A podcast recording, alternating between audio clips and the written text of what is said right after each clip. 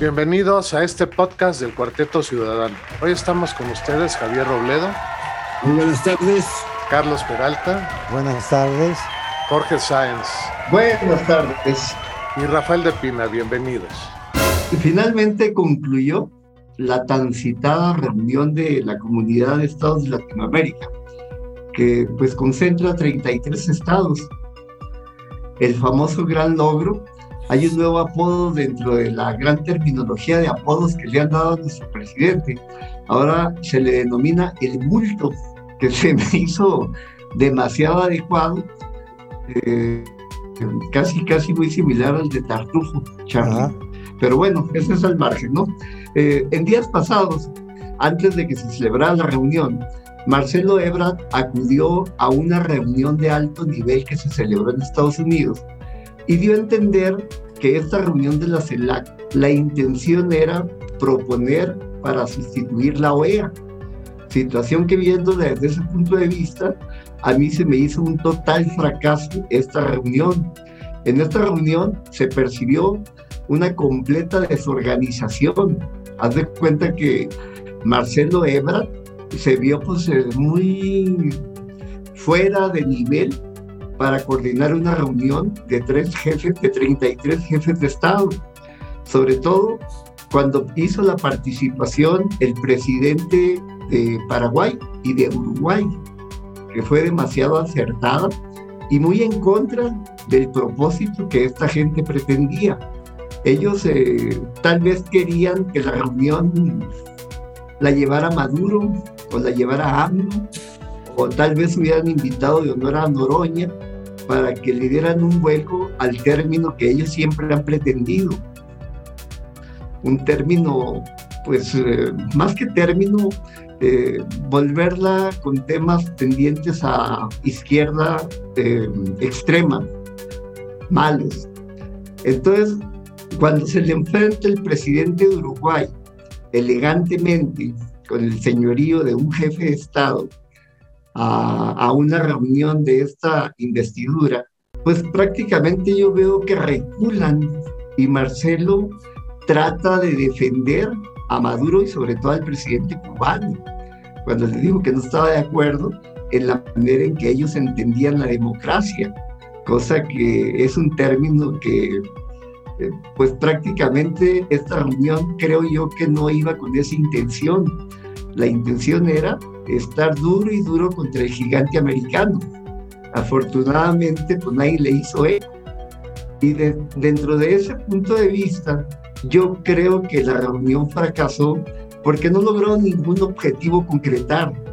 Todos los objetivos que llevaban, si es que los tenían planeados, eran pues, eh, yo lo llamo que no hay ningún resultado a nivel de que alguien hiciera un resumen de qué sucedió en esta reunión.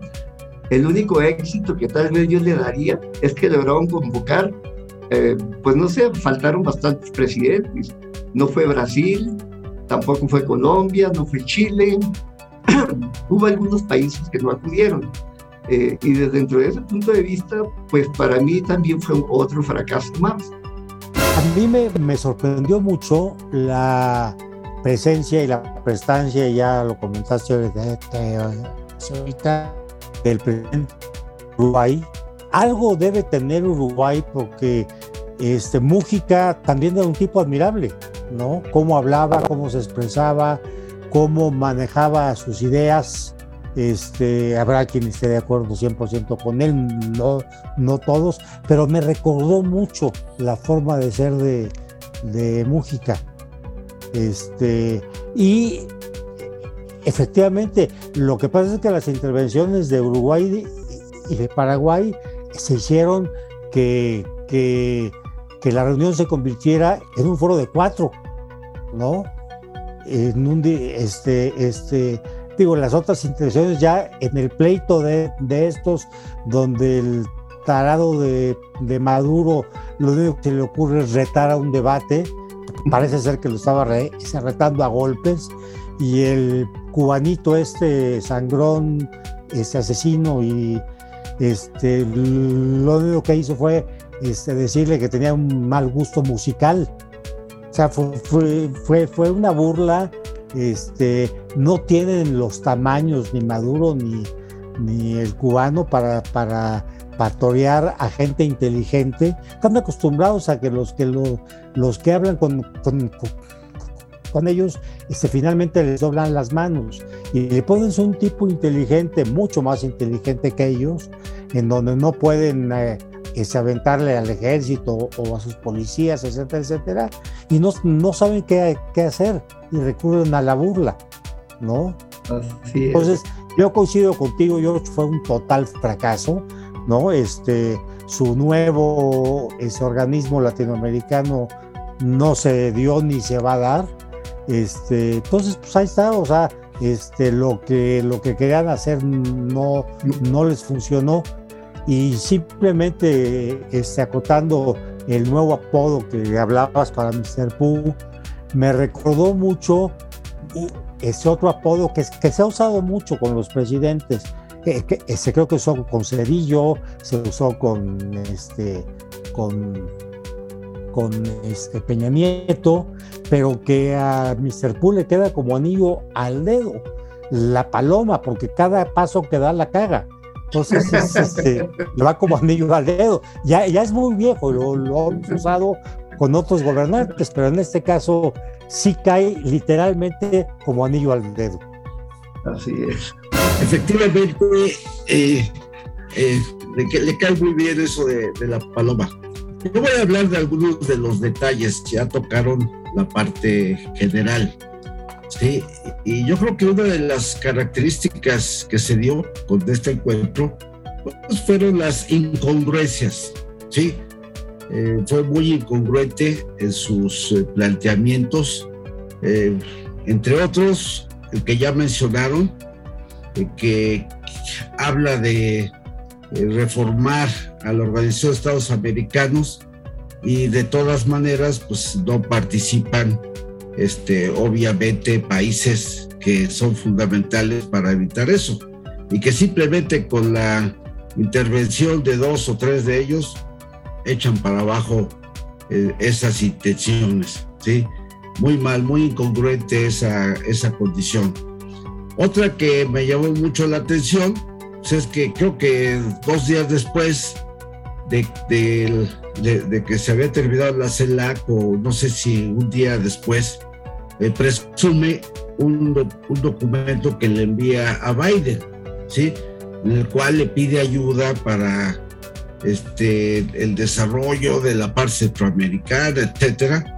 Y, dentro de la CELAC, pues le, lanza un dardo eh, pidiéndole que cancele el, el, embargo que le, que le llaman bloqueo, efectivamente, este, a Estados Unidos, en, un tono, eh, pues, medio amenazante, ¿no? Pero este, pues aquí e, esa situación eh, es realmente incongruente también, ¿no?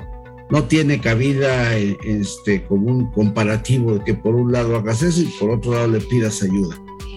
Y, además, eh, uno de los eh, signos importantes que normalmente yo suelo checar es cuáles son las opiniones de los diarios internacionales, ¿sí? Y créanme que nadie lo tocó, ¿sí? Por ahí eh, oí un comentario de que la edición mexicana del país sí hizo algún comentario, pero yo revisé por lo menos los que tengo frecuencia de este, checar, ninguno ni siquiera mencionó para nada este evento, ¿sí? Entonces ahí también hay que profundizar un poquito porque este, hubo muchas, no muchas, hubo algunos comentarios en el sentido de que inclusive esa eh, arenga que le hicieron los Estados Unidos pudiera haber sido un pacto, es decir, estaba pactado con Estados Unidos, para que Obama, perdón, este, Biden tuviera un pretexto de, este, de sí justificar que efectivamente le retirara el, este, embargo, ¿sí? Como diciendo, mira, me está presionando esto. Sin embargo, aquí quiero hacer notar dos cosas. Bueno, eh, luego, luego hubo unas reacciones, eso sí hubo, eso sí, ustedes seguramente ya lo vieron porque andan circulando videos de, este, de los cubanos americanos, ¿sí? Este, hubo un video de Ted Cruz donde les, explica por qué es una farsa lo de el bloqueo, ¿sí? Establece eh, cifras y condiciones de todo el comercio que tiene Estados Unidos con Cuba. Y dice, pues esta es una tontería lo que andan diciendo. Pero otro muy agresivo de una congresista de, de Florida, cubano-americana, que este, pues nada más le faltó decirle pendejo. De hecho, se lo, se lo hizo a López Obrador, este, nada más que a su manera, ¿eh? prácticamente lo insultó de, decirle de, las ridiculeces que estaba cometiendo. Y este hecho simplemente es una limitante significativa para que Biden tomara alguna acción, ¿sí? Eh, ¿Por qué? Pues porque, por ejemplo, ambos, ambos estados, Florida y Texas, eh, que estamos mencionando, son estados republicanos, ¿sí? Y lo último que realmente le conviene este, a él pues es hacerse los más enemigos y lo que realmente se trata eh, en, el caso político de Estados Unidos es tratar de recuperar votos demócratas en esos estados. Entonces ahí, pues ni soñando que Biden eh, fuera a, este, a sacrificar este, ese tipo de decisiones para darle más armas a los cubanos americanos en Estados Unidos. Digo, que suena totalmente ilógico que, se fueran para allá. Y por último, eh, también un, digamos, un, recordatorio de que eh, aún en la época de Obama, Obama se caracterizó en sus dos, en sus dos este, términos de que nunca apeló realmente a Latinoamérica, ¿sí? estrictamente no, inclusive a, a México fue el de en sus este, administraciones donde hubo un mayor número de deportados, ¿sí? O sea, no, podemos esperar tampoco que Biden en el fondo ahorita por la necesidad y por el problema que le dejó este eh, Trump a Biden con la migración, digo, este, me queda claro pues, que tiene que, establecer políticas de otro tipo, porque acaban de firmar un tratado de libre comercio. Pero de eso a que, a que realmente a Biden le importe mucho Latinoamérica, así como para meterse a, un, este, foro a discutir lo que, los resultados de esta CELAC, créanme que yo no lo siento así. Entonces, eh, para mí fue un pésimo cálculo esa arenga que, que hizo y, y, además pues una incongruencia, incongruencia altísima, la, verdad.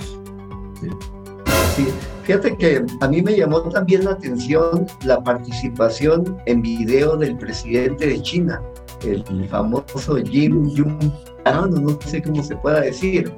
Este, pues debe tener detrás de su participación eh, algún mensaje oculto, el que un presidente con una economía superpoderosa, que es abastecedor a nivel mundial, pues de casi todo. Ahorita tú volteas alrededor en tu entorno y muchas cosas que vas a ver dicen Made in China o Made in China. Entonces, este, me gustaría analizar qué o por qué obedeció esa invitación es obvio lo que comentas de que a, Estados Unidos no le interesa para nada esta mini cumbre donde dicen, bueno, vos la de tarado que tanto están alegando si lo que dicen no nos afecte nada. Ellos pues, se preocupan en que México sea el policía de América del Sur y estar cuidando a haitianos. Aunque ya les abrieron la llave y ahora inundaron allá por la zona de, de Nuevo León, este, está inundado de haitianos, nos están dejando pasar. Ya la, contención del sur ya es imposible el que la sigan teniendo. Eh, le interesa al presidente o a los Estados Unidos que sigamos respetando el TLC y que el 85% de, de los consumos que tenemos en México son de procedencia extranjera. Y mientras no nos afectemos, mientras no les afectemos sus capitales privados, les vale madre lo que pase aquí en México. Los gringos en ese sentido siempre nosotros les hemos valido madre. No se sienten atacados. Todavía no intuyen de que en esos 3.400 kilómetros de frontera pueda por ahí ser un paso de terroristas o de algo que pueda afectarlos realmente en su seguridad nacional. El hecho de que vayan haitianos, que vayan mexicanos en pobreza extrema, este, no, no, no creo que les perjudique. También me llamó la atención que siguen hablando mucho de las famosas remesas que nos envían los indocumentados. Esa congresista que habla de Miami, de Florida, de la Florida, pues ella dice que qué bloqueo puede haber si ellos eh, están enviando más de 7 mil millones de dólares a Cuba. y que cuando llegan al gobierno cubano se quedan con los dólares y les dan pesos cubanos, pero de una manera restringida. De ahí que cobre mucha relevancia un artículo que le hiciste favor de compartir, Javier, de una periodista cubana, donde le dice a, a Mr. Bulto, Mr. Pu, o de X número de apodos. que le dice, oye, vente a vivir 15 días a Cuba como vivimos los cubanos. Y yo te aseguro que pues, no va a vivirlos así como tal. Eh, yo comentaba en un episodio pasado que ir como turista a Cuba tres días a pasar el fin de semana está poca madre, pero el hecho de que ya vivas como ellos sin libertades y que el verdadero bloqueo, para mencionar la palabra bloqueo, se las impone el gobierno cubano a los cubanos que radican dentro de la propia isla. Les restringe todo. Si ellos quieren producir algo de las cosechas que eh, recolectan de sus predios, no lo pueden vender porque el, Estado los confisca. No pueden hacer nada, no tienen libertad de nada. Y, la verdad, eh, yo sí considero una verdadera humillación el que haya estado este tipo, el presidente cubano, que no merece ni el nombre de presidente o comandante, no sé cómo le llaman, ese señor, la verdad, no debió haber estado en un día tan sagrado para los mexicanos. Nunca en la historia de México, a través de que de los 200 años de independencia, eh, había estado un dictador encabezando y sobre todo siendo eh, orador principal de una ceremonia tan privilegiada que tenemos nosotros los mexicanos. En, esos son los únicos dos días en que los mexicanos nos unimos, salimos. Yo recuerdo mucho en alguna ocasión fui un desfile militar y pues todos los niños le tenían en ese momento amor a los soldados, a los bomberos, veían con mucha ilusión los aviones, etcétera, etcétera. Y, y pues bueno, ahora arengados por un dictador cubano, ahora sí que diría Juan Gabriel, qué necesidad, ¿no? está cabrón lo que está pasando en este país. No, y, con cosas muy criticables como la, los soldados venezolanos este, echándole eh, viva Chávez. O sea, ¿qué tiene que ver eso con la independencia de México? ¿No? o sea, entonces, este, eh, el, el jueguito de, de, de Mr. Pooh y sus, sus eh, contrapaches digo, ya, ya no sé, este, eh, eh, eh, retomaron un video ya muy viejo de Díaz Polanco, donde dice que México debemos unirnos a la revolución bolivariana y ser comunistas y no sé qué. O sea, es este, preocupante que con todas estas cosas estamos este, reviviendo discursos de hace cinco o seis años, ¿no? Cuando Díaz Polanco andaba ahí este, promoviendo las visitas a, Maduro con la Padierna y, y todos ellos. ¿no? Entonces, este, este, no sé qué es lo que están pretendiendo, pero yo sí tengo la impresión de que ya descaradamente se están este, diciendo sí somos de ese bando, ¿no? llámale como quieras, porque tampoco son comunistas, son pendejos. El comunismo es otra cosa. Exactamente. Exacto. Eh, ahí de lo que comentó Jorge, quisiera este, hacer dos comentarios porque son, creo yo, son relacionados todavía con lo que ocurrió, pero además con lo que puede, puede ocurrir. Esa presencia de China, con una simple llamada, desde luego, tiene más sentido comercial que político, realmente. Eh, China sí tiene presencia de más influencia en Sudamérica, pero no en la misma manera con nosotros. De hecho, pues nosotros estamos compitiendo con ellos, ¿no? Y realmente ahorita las posibilidades de una guerra fría entre China y Estados Unidos, bueno, son, son, son grandes relativamente, ¿sí? Porque es precisamente una guerra comercial. Recientemente, con estas intenciones que se dio de China entrar al, al Tratado Transpacífico, ¿sí? de cual México forma parte, sí, eh, pues ahí ya, los analistas dijeron, aguas, porque de ser posible eso, vamos a poner que eso sucediera, que, admitieran a China este, por alguna razón, pues Estados Unidos podría salirse del, del TLC, del, del CAN ahora, el nuevo, ¿sí? ¿Por qué? Porque sí hay condiciones de que no puede entrar una economía que no sea de mercado. Y la economía china no es una economía de mercado.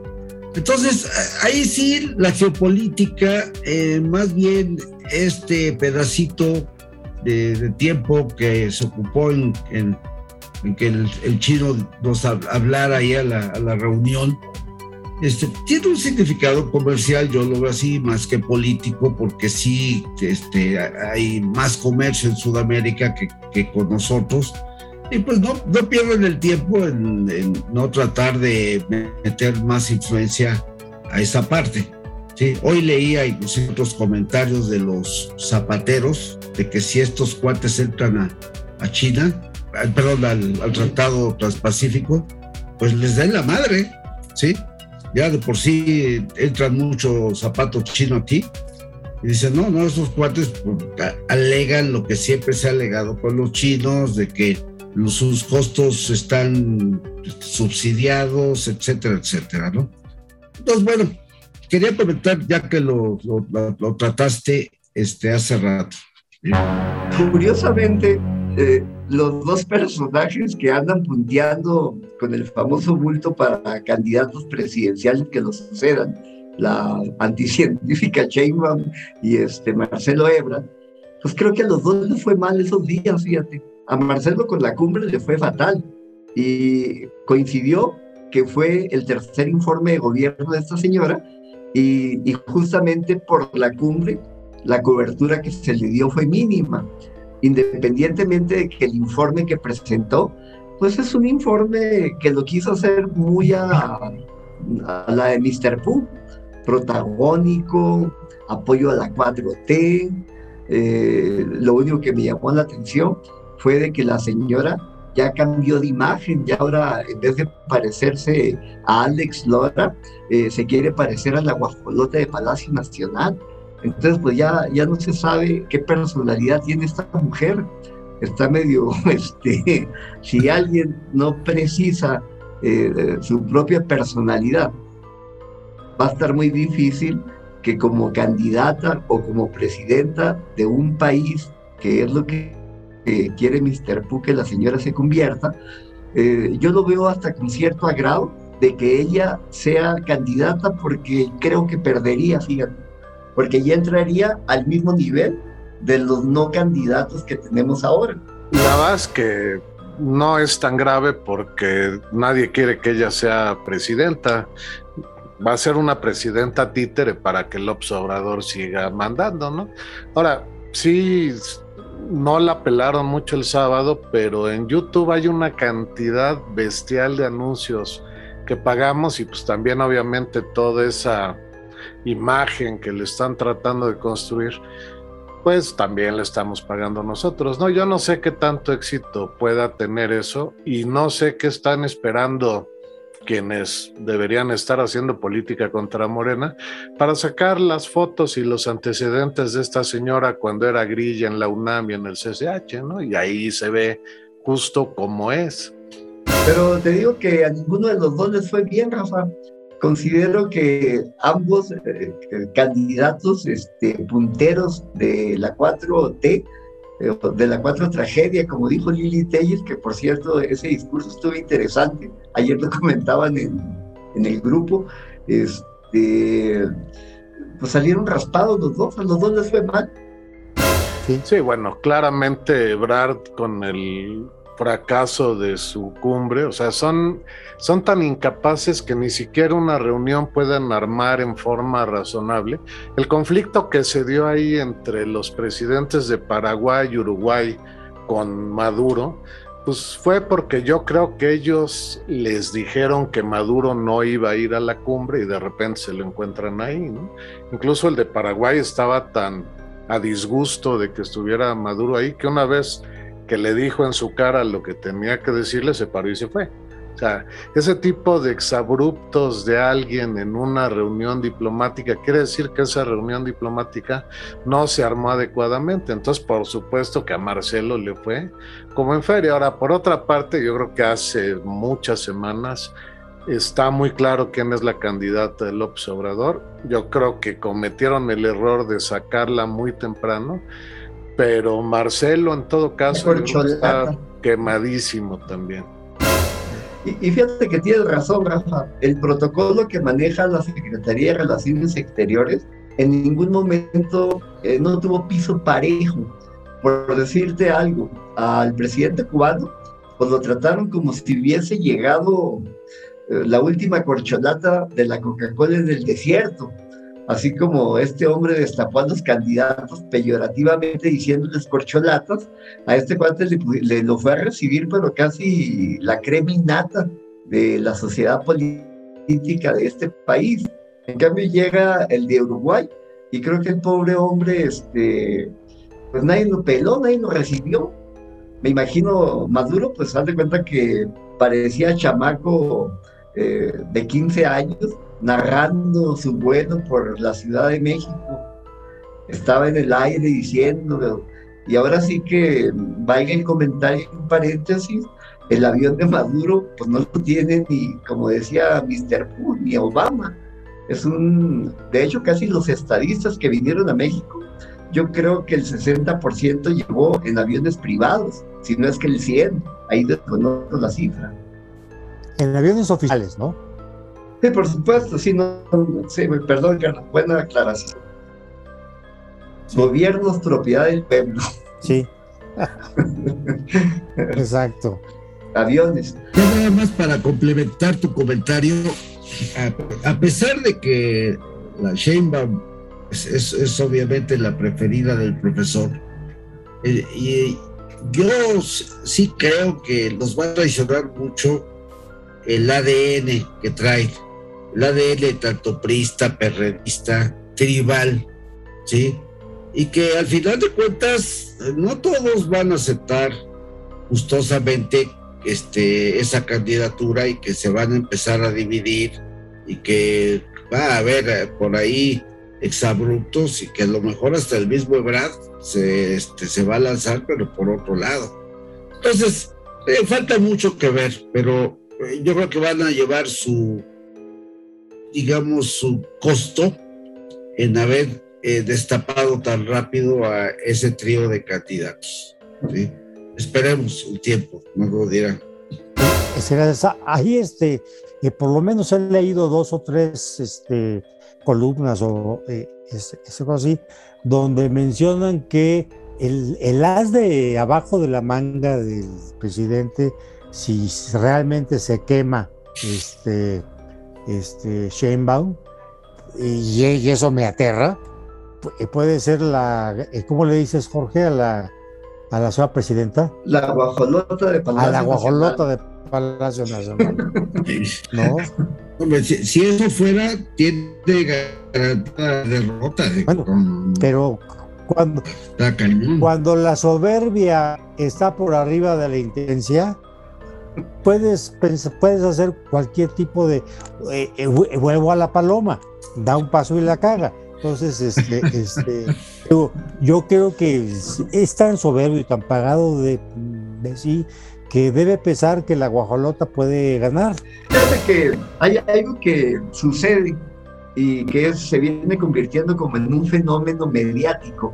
El hecho de que cuando hablan de la popularidad de Mr. Pooh, de arriba del 60%, unos hablan casi del 75%. Este, vamos a, retomar de que es cierto, pero es la, a la figura de, del bulto. no es a la figura de cualquier otro candidato.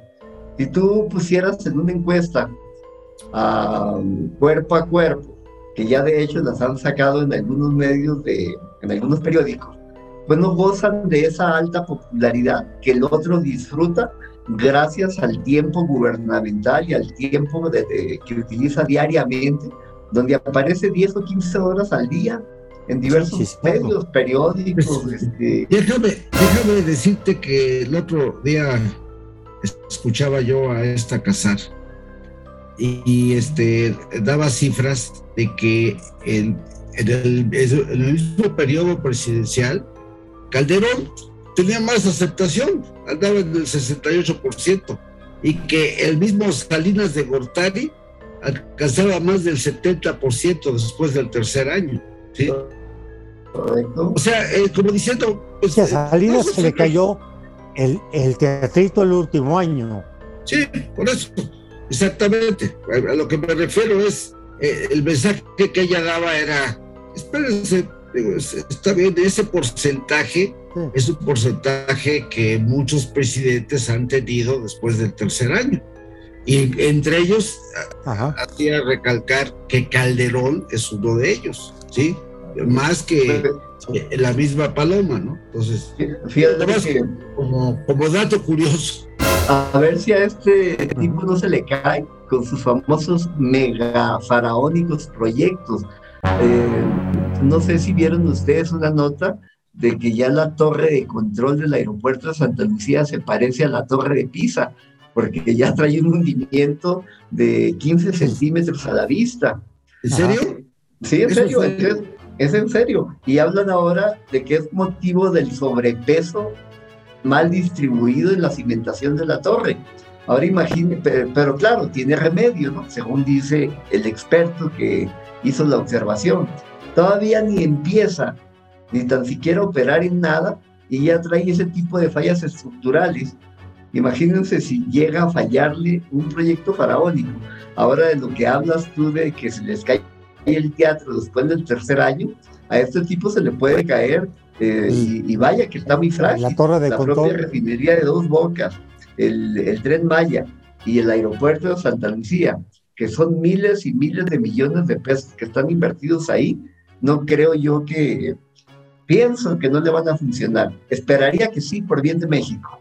El otro día hice un comentario con un grupo acerca de esto, de los proyectos, ¿sí? Este, ¿Por qué? Porque obviamente son proyectos eh, mal planeados, vienen de ocurrencias. Entonces, para empezar, no es un tipo de proyectos como una carretera que tú la inauguras y al otro día ya empiezan a circular y digamos que es un éxito garantizado, ¿sí? Todos los proyectos son controversiales y que los resultados los vamos a ver a largo plazo. Es decir, él ya no los va a poder ver. El hecho de que eche a andar todavía, no sé, una refinería, este, no sé si a medias o completa, en, en un esquema que ha sido muy cuestionado, pues seguramente en otros seis años vamos a ver si fue un fracaso o realmente sirvió de algo.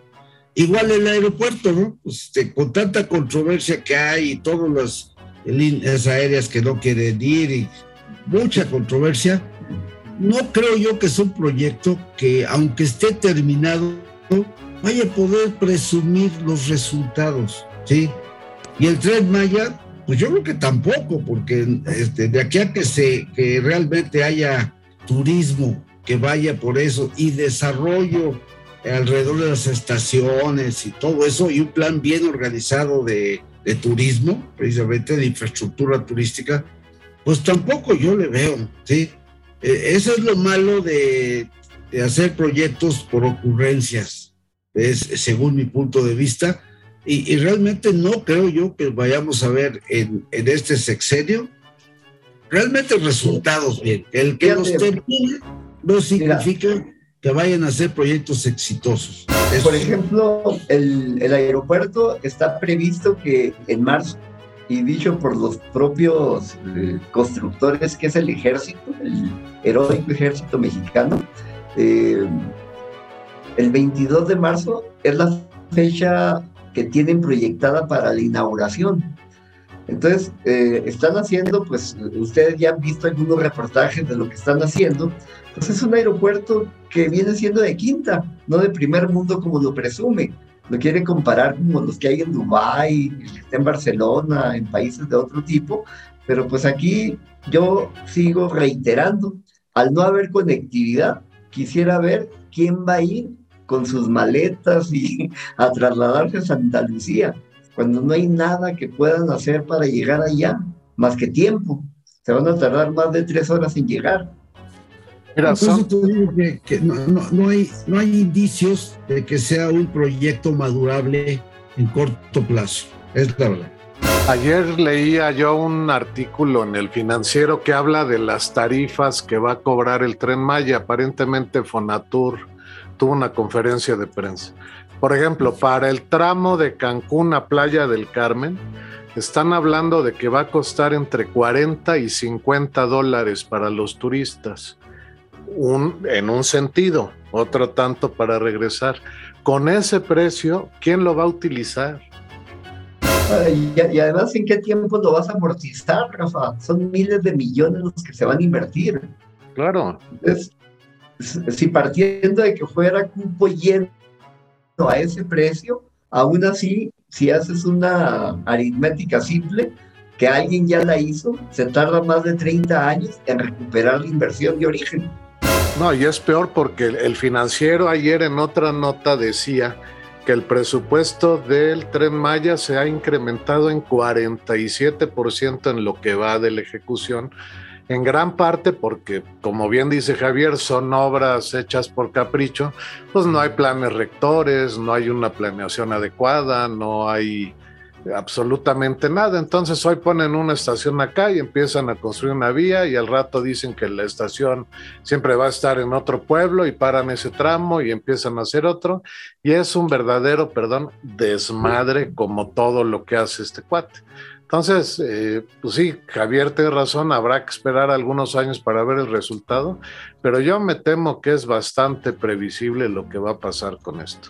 Estoy de acuerdo contigo. Y desgraciadamente son muchos millones de dólares que estamos eh, tirando al bote de la basura. Pero no solo los estamos tirando, que es a mí lo que me preocupa, o sea, todas estas deudas que están generando por los proyectos, porque el dinero, aunque sea parcialmente, está generando deuda, ¿quién lo va a pagar, Carlitos? Tú eres el economista aquí, o sea, no hay dinero del pueblo almacenado en un lugar mágico para pagar estas cosas, ¿no? ¿Lo vamos a pagar con inflación o lo vamos a pagar con más deuda? El pueblo se lo tiene que cobrar. A la larga se, lo va a cobrar. ¿Alguien de ustedes ya vio la película El Bulto de Gabriel Retes de, 91? Ajá. Entonces, este, hay un comentarista que luego yo sigo, Ángel Verdugo, eh, empezó a bautizar a Mr. Pooh como el bulto, hará cosa de una semana. Y, yo recuerdo la película, esa que mencionas bien de Gabriel Retes, eh, pues es de un fotógrafo que está cubriendo los eventos de Corpus Christi, de la famosa represión que hubo en San Cosme, y él sale golpeado y queda en estado catatónico o en coma durante más de 20 años. Y cuando despierta, pues él recurre a lo que conocía, él era aparentemente, como yo he dicho, no hay mexicano ni personaje que a los 18 años no sea comunista, ni a los 21 años sea capitalista. Como que es la tendencia, no hay ningún joven que no reclame pues cosas cuando está jovencito. Entonces, eh, este cuate cuando se enfrenta a la realidad después de 20 años se encuentra con un mundo diferente.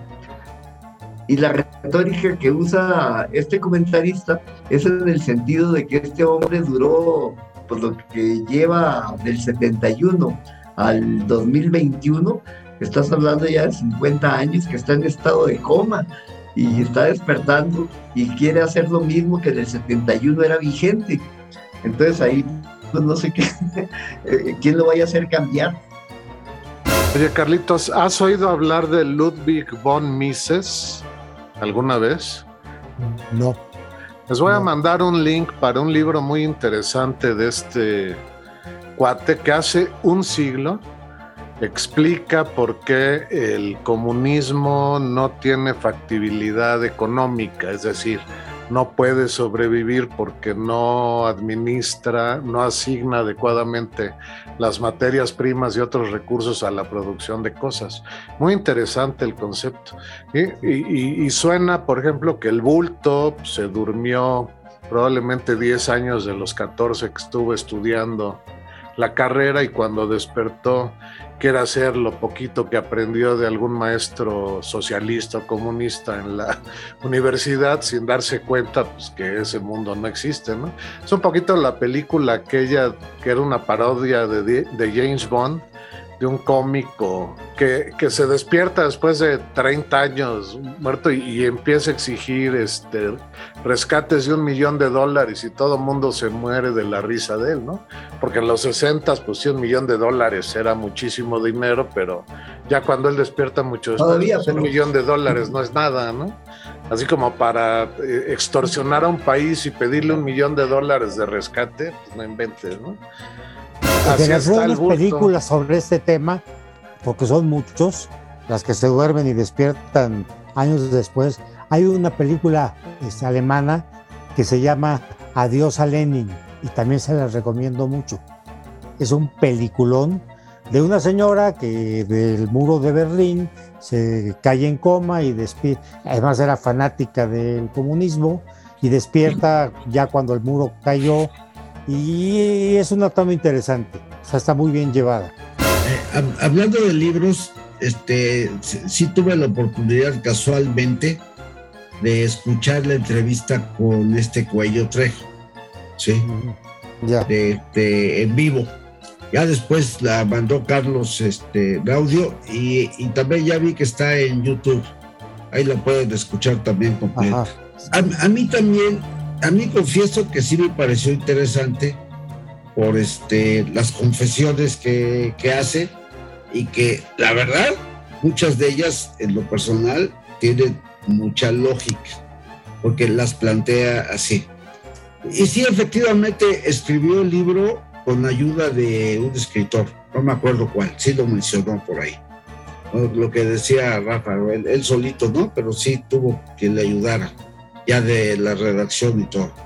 Entonces, sí me nació la inquietud y yo espero que sí lo voy a leer, porque sí me parecieron algunas este, cuestiones interesantes históricamente para gentes como nosotros, que hemos tenido ya muchos años de observancia del comportamiento político del país, ¿no? Exacto. Entonces, muchas de las cosas que él dice, pues las vivimos las vivimos, ¿no? Son cosas que nos tocó vivir y que les, da una explicación relativamente lógica, ¿no? Y un poquito, este, gentes de esa naturaleza, como fuera si ahorita entrevistan también a Medina Luna o cualquiera que haya tenido ese tipo de poderes y se atreva a decir sus verdades, puta, pues destapa la cloaca, ¿no? Es decir, eh, no, no dudo que eh, puede decir un montón de cosas que, a veces uno no espera, ¿no? Entonces sí, sí me pareció interesante a mí en lo personal. ¿eh? Sí, espero comprar el libro y leerlo completo, a ver, a ver qué, qué nos enseña este cuate. Ayer, este, curiosamente, comentaba Rafa que quién le habría escrito el discurso a Lili Telles, porque ella no es la pluma más brillante del país. No. Pero, si hay alguien que le ayude, y pues ese que bueno, y sobre todo, lo importante del discurso es cómo lo leyó.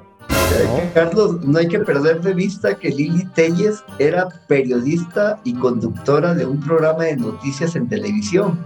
Lo que más tiene la señora son tablas escénicas. Sí, sí. Y además tiene, mm. como dicen los toreros, tiene figura. Parece ahora Que no necesariamente pluma, que era lo que cuestionaba Rafa. Lili Telles, que me cae muy gorda desde que se juntó con Vox y además los defendió en Twitter a capa y espada. Ah, pues Porque, mira, es tan, es tan poco brillante que dice cosas como que hay que luchar todos unidos contra el comunismo, como si estuviéramos en la Guerra Fría de los gringos con la Unión Soviética. Esa época pues, ya pasó, es otra que se durmió y despertó, es otro bulto. Otro bulto. Perdón. El que le metió la mano final, si es que hubo mano blanca en este caso, pues lo hizo muy bien y lo leyó con muchas tablas y con mucha presencia. Correcto. Eso sí no lo podemos. De- déjame dar mi opinión. Dos orejas y rabo le daría yo, Charlie. Sí, este, yo creo que Lili Telles eh, cumple un papel relativamente importante dentro de su movimiento, de, en este caso de la derecha, ¿no? Particularmente. ¿Por qué? Porque yo la considero como si fuera un grupo de choque, ¿sí? Eh, un poquito el equivalente a la Noroña, pero de- de- de la derecha. Es bonito, este, Javier, por Sí, favor. claro, claro, claro. O sea, yo siento que ese Eres- tipo de personajes como Lili Telles este, sí tienen un papel que jugar dentro del esquema político, porque finalmente, por ejemplo, el día, de- el día que hizo ese discurso, pues sí, sí los hizo enojar, ¿eh? O sea, sí despertó polémica entre los morenistas y sí le empezaron a decir y a gritar y, y- y yo creo que, que es, es parte del juego que, Claro. que- y que de repente del otro lado ves al Noroña diciendo sus tonterías y haciendo cosas de tipo y que pues, jue- juegan un papel inclusive hasta de provocadores, ¿sí? ¿no? Si tú me apuras un poco más, este, eh, es un papel de provocador, ¿sí? Realmente alguien tiene que, que atreverse a decir muchas cosas, aunque sean, aunque no los diga, por decirlo así, con mucha política, sino que sea agresivo. Pero ¿sabes que hacerlos enojar. ¿Sabes qué, ese Javier? Sí, Yo creo que sí, la forma en que dices es muy importante. Por eso a Talina Fernández le decían la dama de buen, del buen decir. buen decir. Es Sí. muy valiente y dice cosas muy fuertes. Eh, Beatriz Pajés, ¿no? Fíjate que. pero es estoy- insoportable oírla, que te duermes. El sonsonete de Sí, con aire doctoral. Sí, Esta- sí, sí, o sea, actriz, no, no, no te lleva, no te incita a nada, ¿no? Sí, o sea, y, y- y dice cosas muy fuertes, muy bien escritas, muy pensadas, pero su comunicación le falta lo que, lo que tiene Lili Telles, ¿no? sí, Fíjate que lo que estoy viendo es de que ahora que entró en funciones la nueva legislatura, creo yo, pensaba mi expectativa que iba a ser una nueva legisla- legislatura con más aprendizaje político y más nivel de comunicación.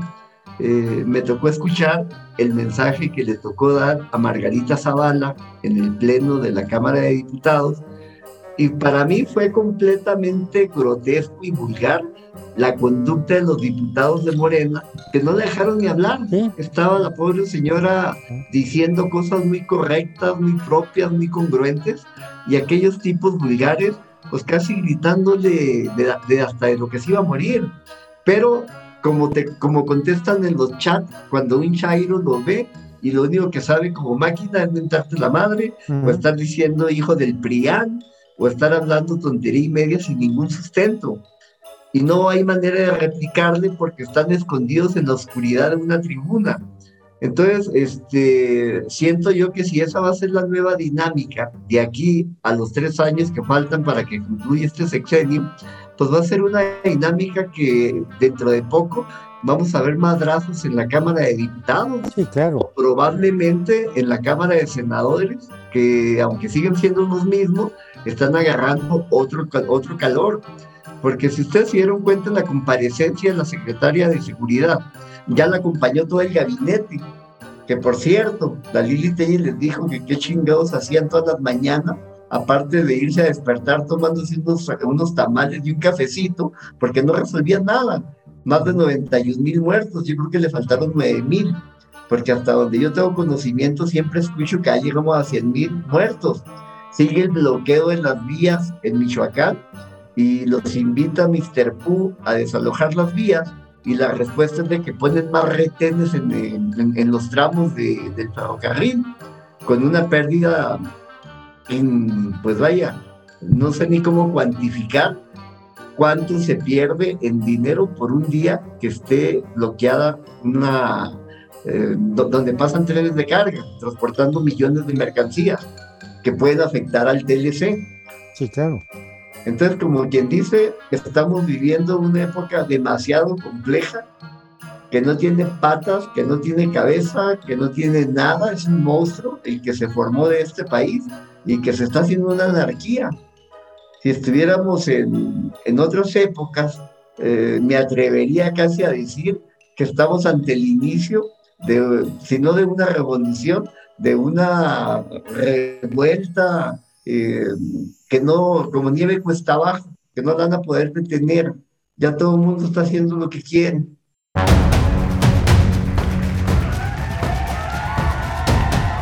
Gracias por habernos acompañado en este podcast de Cuarteto Ciudadano. Estuvimos con ustedes Javier Robledo. Muy buenas noches. Carlos Peralta. Buenas noches a todos. Jorge Sáenz. Buenas noches y hasta la próxima. Mi nombre es Rafael de Pico.